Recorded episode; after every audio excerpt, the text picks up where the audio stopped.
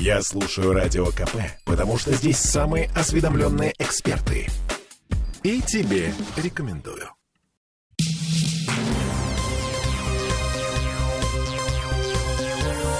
Темы дня.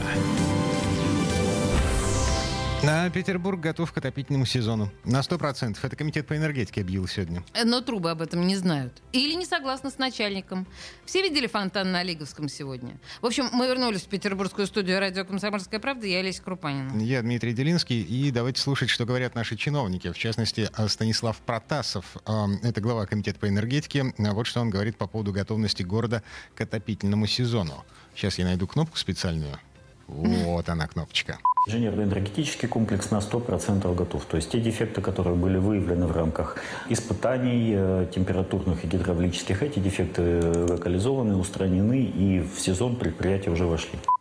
Что характерно, пока Станислав Протасов говорил эти слова, предприятие теплосети боролось с фонтаном на Лиговском проспекте, у дома номер 237. Фонтан высотой с четырехэтажный дом, вода горячая, так что все окрестности заволокло паром, под воду ушло несколько припаркованных машин. Теплосеть обещает компенсировать ущерб, ну и э, транспорт на Лиговском встал. Если вы вдруг не видели это эпическое видео, пожалуйста, найдите в соцсетях, э, получите просто эстетическое удовольствие.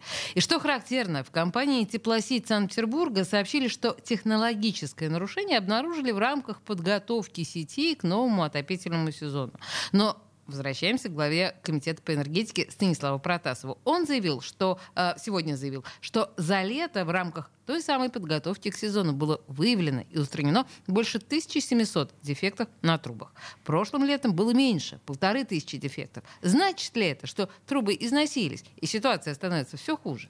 Прежде всего, прежде всего, конечно же, это результат того, что стали больше выявлять. Предприятия все активнее и активнее используют современные инновационные способы э, превентивной работы на своих линейных объектах по поиску нарушений. Например, в этом году активно использовались беспилотные летательные аппараты, оснащенные тепловизорами по крупнейшим магистралям. Это альтернатива ранее существовавшей, ну и до сих пор применяемой практике по визуальным обходам. То есть э, раньше при выполнении температурного испытания выходили линейные работники, сотрудники предприятия, и шли по трассе и визуально смотрели, где идет пар, где не парит. Естественно, при таком осмотре невозможно было выявить нарушения, которые не вышли наружу. То есть там, где есть течь, грунт вокруг нагрелся, но при этом не нагрелся до каких-то критических значений. В то же время беспилотные летательные аппараты, оснащенные тепловизорами, способны улавливать малейшие колебания в температурах, малейшие незначительные дефекты, те, которые человеческий глаз не способен увидеть.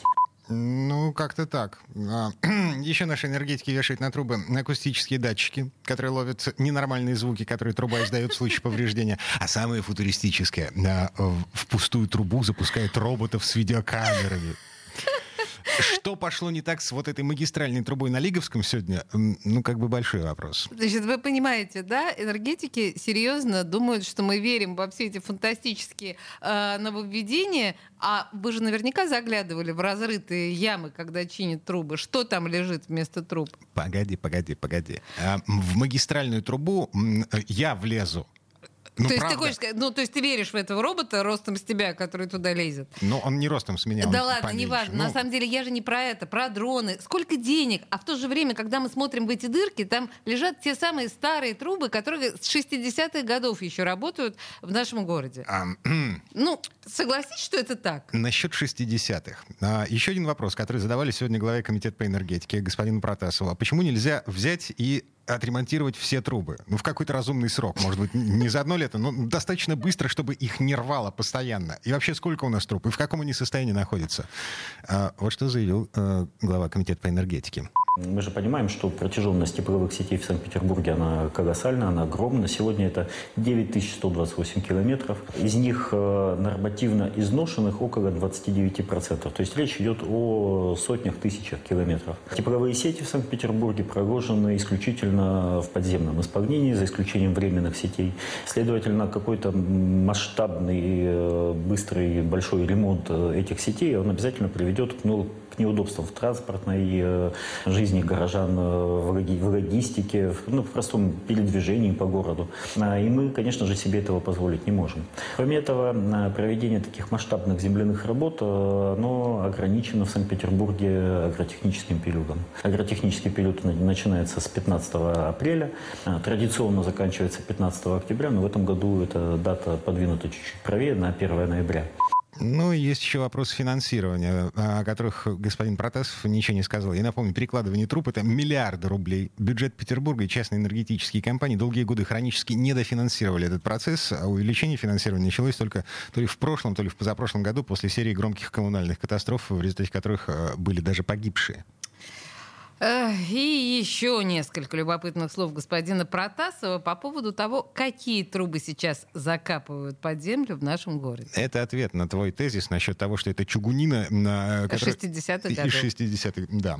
Современные трубы с современными полиуретановыми оболочками термоизоляционными способны работать э, без проблем, беспрерывно 25-30 лет. При этом э, активно ведется, в том числе с участием нашего комитета, взаимодействие с научным сообществом, с производственными компаниями по поиску новых способов продления срока службы труб. Такие какие-то наработки есть, и в пилотных зонах мы их применяем, но говорить пока о каких-то сейчас прорывных найденных решениях преждевременно, но тем не менее эта работа постоянно ведется. Современные трубы, э, в отличие от э, тех, которые применялись ранее, они, как правило, еще оснащены специальными сигнальными проводами, которые способны при возникновении дефекта, аварии или нарушения оперативно, буквально моментально сообщать о таком нарушении на диспетчерский пункт предприятия с указанием точного места, где это произошло. И э, это до минимума сокращает время реагирования дежурных подразделений. Но будущее же наступило. Да вообще, абсолютно. Еще одна вишенка на торте. А, поскольку глава комитета по энергетике Станислав Протасов сегодня выходил к людям а, на страничке а, Центра управления регионом во ВКонтакте, это был прямой эфир, ему задавали не только общие вопросы, но и вполне конкретные, по конкретным косякам. Например, по поводу того, почему в Шушарах вместо горячей воды из кранов течет ржавчина. Это после э, ремонта, замены труб Комитет по энергетике поручил ООО «Теплоэнерго» повторно провести промывку своих сетей. Это дало результат, но не в том размере, не в том э, виде, как мы ожидали. То есть вода продолжила поступать э, недостаточно чистая в горожанам. Коллегиально, совместно с э, районом, совместно с жилищной инспекцией были организованы обходы и заборы проб именно на вводах в те дома, откуда поступали жалобы горожан. Эти коллегиальные обследования показали, что на вводах в дома на уже в августе месяце а, горячая вода от э, теплоэнерго поступала надлежащего качества, то есть чистая. Было выявлено, что внутридомовые сети нуждаются в дополнительной промывке, и такие предписания были даны э, управляющим компаниям. Они должны были эту работу организовать и завершить до конца августа этого года. По состоянию на сейчас качество горячего водоснабжения, по нашей информации, оно существенно лучше, чем после этого инцидента летнего. Но, тем не менее, жалобы продолжаются. Промывки э, нужно продолжать до тех пор, пока э, инцидент не будет исчерпан, и Комитет по энергетике и инженерному обеспечению со своей стороны держит этот вопрос на контроле. Ну, короче, а, видите ржавчину, жалуйтесь, жалуйтесь. Э, Комитет по энергетике, жилищная инспекция, вот все эти люди, они официально заточены на то, чтобы додавить вот эту управляющую ну, компанию. Дай бог им удачи в этом. Пока жалуются в программу «Накипело» на ржавую воду каждый день. В 9 вечера сегодня. 655 5005. Э, Звоните Олесе, Олеся все вытерпит.